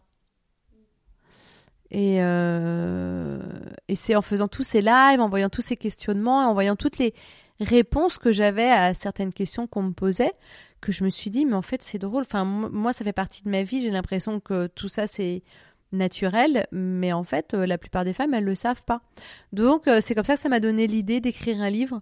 Je me suis dit, et comme euh, pour moi il y a quand même euh, voilà, vous avez euh, l'alimentation, l'activité physique et tout ce qui est gestion des émotions qui est lié à l'équilibre euh, psychologique et pour moi un espèce de trio gagnant pour être en bonne santé. Je me suis dit bah voilà, je vais écrire un livre et comme on est comme l'être humain est bien fait et même si on parfois on l'oublie, on on vit au même rythme que la nature, ou en tout cas c'est comme ça qu'on devrait faire pour être le plus en, bonne santé possible. C'est pour ça que j'ai fait un livre et que je l'ai découpé par saison. Parce qu'on ne prend pas soin de soi de la même manière au printemps qu'en automne. Euh, je me suis aussi beaucoup intéressée à la médecine chinoise et au lien qu'il y avait entre euh, nos organes et euh, les émotions qui sont directement connectées à ces organes. Donc, c'est l'automne, c'est typiquement le moment de l'année où il faut prendre soin de son système immunitaire parce que arrive l'hiver, parce que on a moins de défense, etc. Donc, euh, l'été, euh, le printemps, par exemple, on parle de la détox au printemps, mais c'est une réalité. Euh, le printemps est la bonne période. Le printemps, c'est connecté au foie. Enfin, c'est connecté. Le printemps, l'organe qui est à privilégier pendant la saison du printemps, c'est le foie. C'est pour ça que c'est la bonne période pour faire de la détox. et ça, c'est des choses, je, rentre, là-dedans de manière assez simple mais euh, c'est, euh, j'ai trouvé que c'était essentiel et je l'avais pas souvent vu de vraiment regarder le bien-être saison par saison pour prendre soin de soi comme il faut. Euh, et je l'ai fait, je l'ai fait aussi. Et ça, c'était très important pour moi. j'ai écrit ce livre avec des, professionnels, avec Veronica Brown qui est sophrologue. Donc en fait, par saison, euh, elle donne euh, bah, des conseils ou des exercices de sophrologie à faire. Bon, par exemple, euh, quand je vous parlais du foie, vous avez des exercices et le foie est, connecté à la colère. Le foie est lié à la colère. Quand on se met en colère, c'est le foie qui prend. Donc en fait, quand elle donne des exercices à faire qui sont liés à la détoxification du, du, foie et au fait d'évacuer la colère sur le printemps. Mais sur l'hiver, qui est une saison qui est liée à la peur, on travaille plus sur les peurs. Et on fait la même chose avec euh, en yoga. Vous avez des positions de yoga qui vont travailler au niveau des reins, qui vont stimuler les reins, d'autres qui vont euh, calmer le foie. Enfin voilà. Donc j'ai essayé de faire quelque chose qui soit euh, assez cohérent avec euh, avec euh, qui nous sommes et tout en respectant euh, la connexion profonde que l'on a et que l'on oublie parfois avec la nature. Hyper intéressant. Je n'ai pas lu le livre, mais ça me donne énormément envie de le lire. Euh, et justement, alors vraiment euh, de manière générale, parce qu'on va pas rentrer dans le détail, mais quand vous disiez que il y avait des, des femmes qui n'étaient pas forcément au courant de voilà de vous, vos vos astuces, vos tips, vos secrets bien-être, peut-être voilà vos, principaux tips secrets euh, sur les volets du coup alimentation, sport, beauté, équilibre que vous appliquez en ce moment ou qu'il faudrait appliquer pour être en, bonne santé physique et mentale alors moi déjà, je, je vais parler de ce que je fais. Euh, je peux pas vous dire euh, que ça va fonctionner parce qu'en fait, euh, il faut toujours prendre en considération comment est-ce que l'on est soi et quand on essaye des choses, ça peut ne pas fonctionner euh, pour tout le monde. Mais moi, en tout cas, ce que je sais, c'est que euh, moi, je commence tous les matins, je bois de l'eau chaude le matin à jeun. Ça, c'est la première chose. Parce que on dit, notamment en médecine ayurvédique, euh, que ça permet, on va dire, de commencer à faire circuler ce qu'on appelle les humeurs, donc les liquides dans l'organisme et que donc déjà euh, vous êtes dans un processus où euh, ça permet de mieux éliminer les toxines, ok, qu'on l'accumule aussi un petit peu dans le corps pendant la nuit, etc. Et souvent, et moi j'ai remarqué qu'au niveau de ma peau, le fait de boire de l'eau euh, tiède comme ça tous les matins, il faut aussi savoir que il y a aussi une autre raison, c'est que le foie il a besoin d'être réchauffé. Euh, le foie est un organe qui est à une température un peu plus élevée que le reste du corps. Il est plutôt aux alentours de 42. Et donc, euh, en fait, à partir du moment où vous buvez le matin, vous, montez un petit peu en température et ça commence à euh, permettre une meilleure détoxification du foie.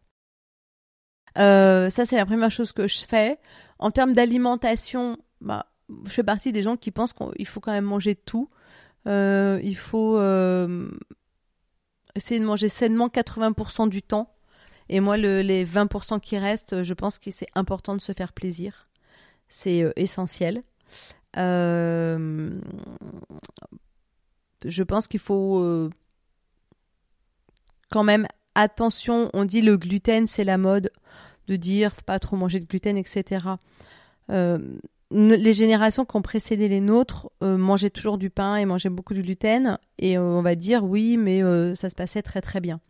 Il faut quand même savoir qu'aujourd'hui, la farine et plein d'autres choses sont beaucoup plus raffinées.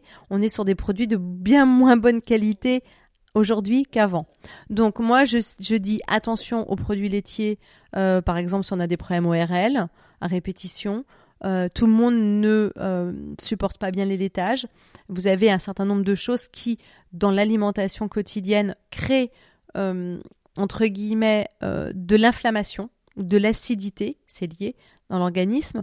C'est les produits laitiers, le gluten notamment, le café, l'alcool, le sucre. Voilà. Donc en fait, pour moi, vous pouvez manger tout. Et ça, il faut quand même essayer de faire un petit peu attention et d'écouter surtout son corps. Si vous mangez du gluten et qu'en fait vous n'avez aucun problème, vous n'avez pas le ventre gonflé, que vous digérez très bien, fine, il n'y a pas de problème. Euh, mais euh, si par exemple vous faites en hiver euh, tout le temps, vous avez le nez qui coule, vous faites des otites, des laryngites ou des bronchites, dès que vous arrêtez les produits laitiers, en général, ça va beaucoup mieux. Donc ça, c'est plein de choses dont je parle dans mon livre. Mais euh, voilà. Donc en alimentation, moi, je suis pas, je suis contre les régimes. Euh, je pense que euh, c'est bien de faire des, détox végétales, voire des jeûnes intermittents. parce que même si vous avez des gens comme Michel Simès par exemple qui vont vous expliquer que oh, bah non le foie il n'a pas besoin d'être soulagé non c'est enfin alors là Michel Simès a beau être un, sûrement un très bon médecin mais de dire que le foie n'a pas besoin d'être soulagé euh, à certains moments, euh, c'est faux. Enfin, on voit bien si on boit plein d'alcool, le foie il fait son travail, mais il le fait avec beaucoup plus, il le fait en souffrance. Euh, c'est comme si vous allez au boulot, vous êtes crevé, vous n'avez pas travaillé tout à fait de la même manière que si vous êtes en pleine forme. Bon, donc ça m'avait fait rire le jour où il avait dit ça. J'ai dit mais donc en fait, si le corps fonctionne très très bien, qu'il n'a pas besoin de tout ça, pourquoi est-ce que vous vous partez un mois en vacances pendant l'été? Enfin, je veux dire parce que vous vous avez besoin de vacances, mais votre organisme il n'a pas besoin à certains moment donné de se reposer. Ok, c'est une façon de voir les choses. Mhm. Euh, mais euh, et ensuite, donc ça c'est vraiment sur les, les, tout ce qui concerne l'alimentation, index glycémique bas de préférence, pas trop euh, de, de voilà, toutes ces petites choses que j'ai dit gluten, café, alcool, produits transformés, sucre et beaucoup de fruits, beaucoup de légumes, évidemment, des légumineuses. Et après, en termes de tout ce qui est lié à la beauté, beaucoup boire, bien se démaquiller. Moi, je dirais utiliser des huiles, les produits les plus. Enfin, je trouve qu'il n'y a pas beaucoup mieux que les huiles, en tout cas jusqu'à un certain âge. Euh, moi, je suis une fan aussi de tout ce qui est euh, acide hyaluronique euh, à mettre sur le visage. Et après, je, trouve qu'il y a des choses à faire euh, qui sont euh, intéressantes euh, pour tout ce qui est, on va dire, rajeunissement, entre guillemets, pas avec des méthodes invasives. Je suis pas hyper à l'aise avec les injections et tout ça, c'est personnel. Mais aujourd'hui, vous avez des techniques qui marchent très très bien, qui permettent d'avoir une, voilà, d'avoir une peau en meilleure santé. Vous avez la luminothérapie qui marche très bien. Euh, vous avez euh, l'iFu, qui est un appareil qui fait travaille avec la, la voilà des, comment de l'infrarouge, euh, des ultrasons. Vous avez la radiofréquence, vous avez tout ce qui est hydrafacial, vous avez le micro-needling. Enfin, je pense qu'il y a plein de choses à faire, sympa. Ça, c'est aussi des choses dont je parle dans mon livre. voilà, pour garder une belle peau.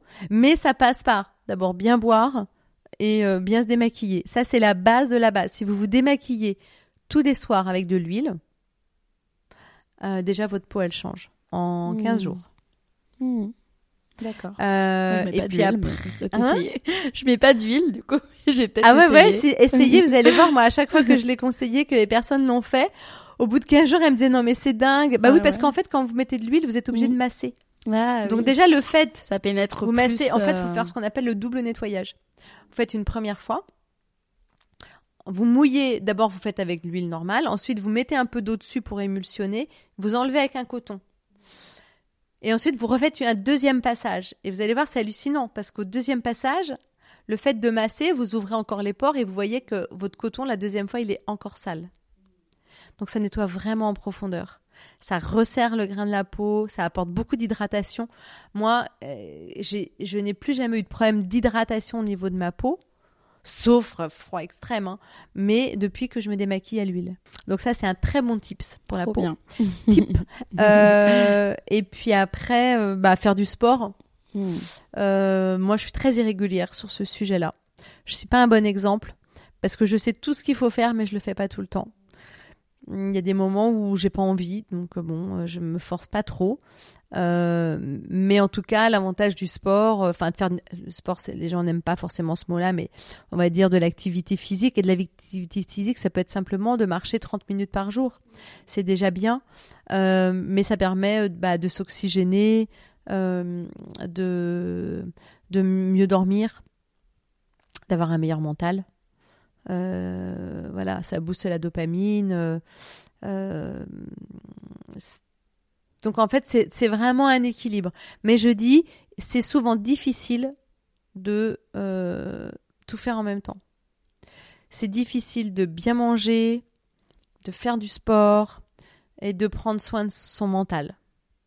Donc, moi, j'aurais tendance à dire, faut prioriser ses combats et se dire, bah voilà, là, c'est quoi la priorité? Est-ce que, en fait, euh, si vous avez 10 kilos de trop, peut-être que vous mettre au sport, ça va être compliqué. Donc, peut-être qu'il ne faut pas d'abord commencer par rééquilibrer euh, d'un point de vue de l'alimentation. Et faut pas. Et, voilà. Et, en fait, euh, il faut se donner le temps de faire les choses, pas trop brusquer l'organisme. Euh, ça sert à rien et il faut mieux adopter de bonnes habitudes qu'on va pouvoir tenir que de vouloir faire des trucs absolument euh, extrêmes euh, qui euh, de toute façon qu'on tient jamais. hein. D'accord, génial, c'est riche de, de conseils. Euh, Est-ce qu'il vous reste des rêves à accomplir?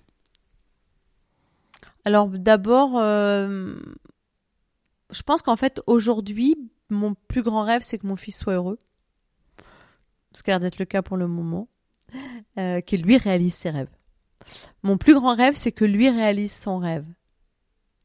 Ses rêves. Euh, Ensuite, euh, les rêves que j'ai aujourd'hui sont pas du tout liés au domaine professionnel. Mes rêves, c'est plus euh, d'avoir une vie paisible émotionnellement. Hmm. D'ailleurs, cet équilibre vie pro, vie perso avec votre fils, vous avez toujours réussi à respecter? Oui, globalement, oui, parce que bon, on est séparé avec son papa, mais son papa est présent, donc euh, moi j'ai pas de culpabilité euh, quand je pars travailler. J'ai quand même beaucoup de temps où je suis là, et quand je pars travailler, je sais qu'il est avec son papa qu'il est bien. Et j'ai aussi appris euh, de ce point de vue-là que ça sert à rien de se sentir coupable, et plus on se sent coupable, plus les enfants le ressentent, et moins ils sont bien. Il faut qu'en fait votre enfant, quand il- quand on part travailler, qu'on doit euh, s'absenter, il faut qu'il ait le sentiment que c'est OK pour vous et que vous êtes heureuse. Moi, euh, parfois, je lui disais, je pars travailler, mais je suis contente. Parce que votre enfant, si un enfant, il est heureux quand ses parents sont heureux. Donc ne pas euh, attention à la culpabilité trop excessive, ça veut pas dire que quand on s'absente, notre enfant ne nous manque pas. Mais ça veut quand même mais ça veut dire qu'il faut pas ça lui mette trop de pression.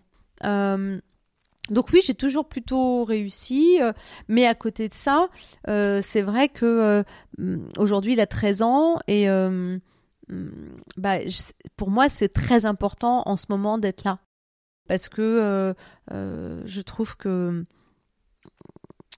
il a un âge où ça y est, il, voilà, il passe un cap que j'ai pas envie de perdre ces dernières années. Euh, j'ai envie de passer du temps avec lui, d'être là, d'abord parce qu'il en a besoin, mais aussi euh, euh, parce que je sais que Aujourd'hui, les jeunes, euh, ils grandissent très très vite et que euh, et que voilà, euh, d'ici deux ans, euh, il aura surtout envie d'être avec ses potes, euh, ses copines, euh, et puis que je vais devenir la mère chiante, euh, l'empêcheuse de tourner en rond. Donc là, tout ce dont je peux profiter, j'en profite. Ouais. Euh, je me dis que c'est peut-être un petit peu les dernières années où je profite de lui, où il est encore un petit peu, encore un peu dans l'enfance. Voilà. Donc c'est pour ça aussi que on parlait du pro sur des projets où je suis pas hyper emballée, bah, je préfère rester Ouais. avec lui. Très bien. On va finir par des petites questions que je pose toujours à la fin euh, de l'interview. Euh, L'idée, c'est d'y répondre euh, rapidement, euh, sans trop réfléchir. Est-ce que vous croyez à la chance? Oui. Mais je pense que la chance, elle se provoque. Euh, Ou qu'en tout cas, si elle se provoque pas, elle est liée à, aussi à, ce que vous mettez en place, à ce que vous dégagez, à, ce que vous vibrez. Euh, et euh, à, en fait, non, je dis que je crois à la chance. Non, en fait, je crois pas tant à la chance que ça.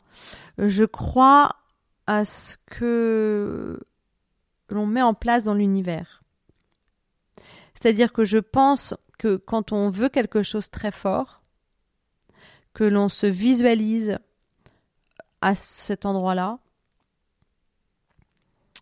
que c'est fondé, que ça vient du cœur, je pense que ça vient à nous à un moment ou à un autre. Et donc je pense que ça n'est pas de la chance. Je pense que c'est un juste retour des choses. D'accord. Euh, vous avez- enfin, est-ce que vous avez un ou des mentors? Bah, pas vraiment en fait.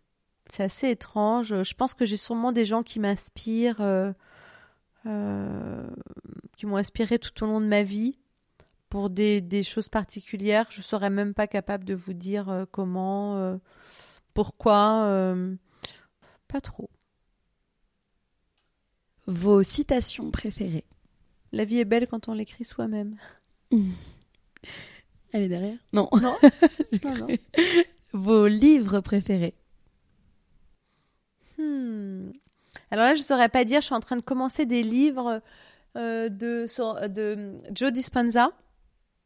Euh, mais je suis pas quelqu'un qui lit énormément. Ce que je lis, c'est souvent beaucoup pour euh, apprendre. Donc, en fait, je lis beaucoup de choses qui sont liées au, comment on appelle ça? Au développement personnel. euh, voilà, c'est un peu ça qui m'intéresse. Et j'ai pas hum, pris l'habitude de beaucoup lire quand j'étais jeune, à part à l'école. Et c'est vrai que euh, je, je- aujourd'hui, euh, je vais pas me plonger dans un roman. Mmh. euh, puis en plus, j'ai l'impression de pas avoir le temps. Je sais pas pourquoi. J'ai pas ce, j'ai pas le, je ressens pas le besoin. Et en plus, euh, j'ai tellement de choses qui occupent mes journées que j'ai même pas le temps. Quoi. Le soir, quand je vais me coucher, j'ai même très peu le temps. euh, euh, j'ai- lu ce livre-là de, comment elle s'appelle, Les clés de notre énergie. Euh, Natacha. Ah, qu'elle est streamée voilà. Je l'ai reçue sur le podcast. Ouais, euh, ok, super. Euh, mais on, on va dire que c'est un peu ça qui m'intéresse. Hmm. En fait, je lis pas de, je lis des choses pour apprendre, euh, mais pas trop de choses pour m'évader. Hmm. Voilà, c'est toujours un peu sérieux, quoi. Est-ce que c'est bien Pas sûr. mais euh, pour m'évader, c'est plutôt, euh, je veux plutôt, voilà, regarder des, des, des films ou aller au cinéma de temps en temps. Et ma dernière question, euh, qui est la question rituelle du coup du podcast, que vous évoque maximiser le potentiel de sa vie? Moi, je pense qu'on on maximise son potentiel. Potentiellement. Mais comment est-ce qu'on maximise son potentiel? Euh, Je pense, euh, je vais revenir à une des questions euh, du départ en étant euh, le plus aligné possible. En étant dans le présent. En écoutant son cœur au maximum en étant bien entouré euh, et en dormant bien. très important parce que c'est là qu'on se ressource et c'est là que voilà qu'on met en place plein plein de choses. C'est aussi quand on dort et pas que quand on, on est éveillé qu'on est hyper actif. Merci beaucoup Linda. Merci.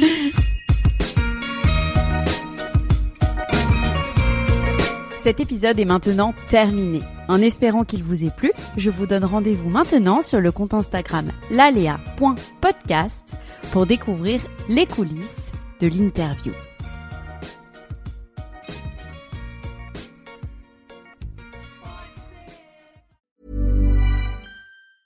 Hey, it's Danny Pellegrino from Everything Iconic. Ready to upgrade your style game without blowing your budget? Check out Quince. They've got all the good stuff, shirts and polos, activewear and fine leather goods, all at 50 to 80% less than other high-end brands. And the best part? They're all about safe, ethical and responsible manufacturing. Get that luxury vibe without the luxury price tag. Hit up quince.com slash upgrade for free shipping and 365 day returns on your next order. That's quince.com slash upgrade.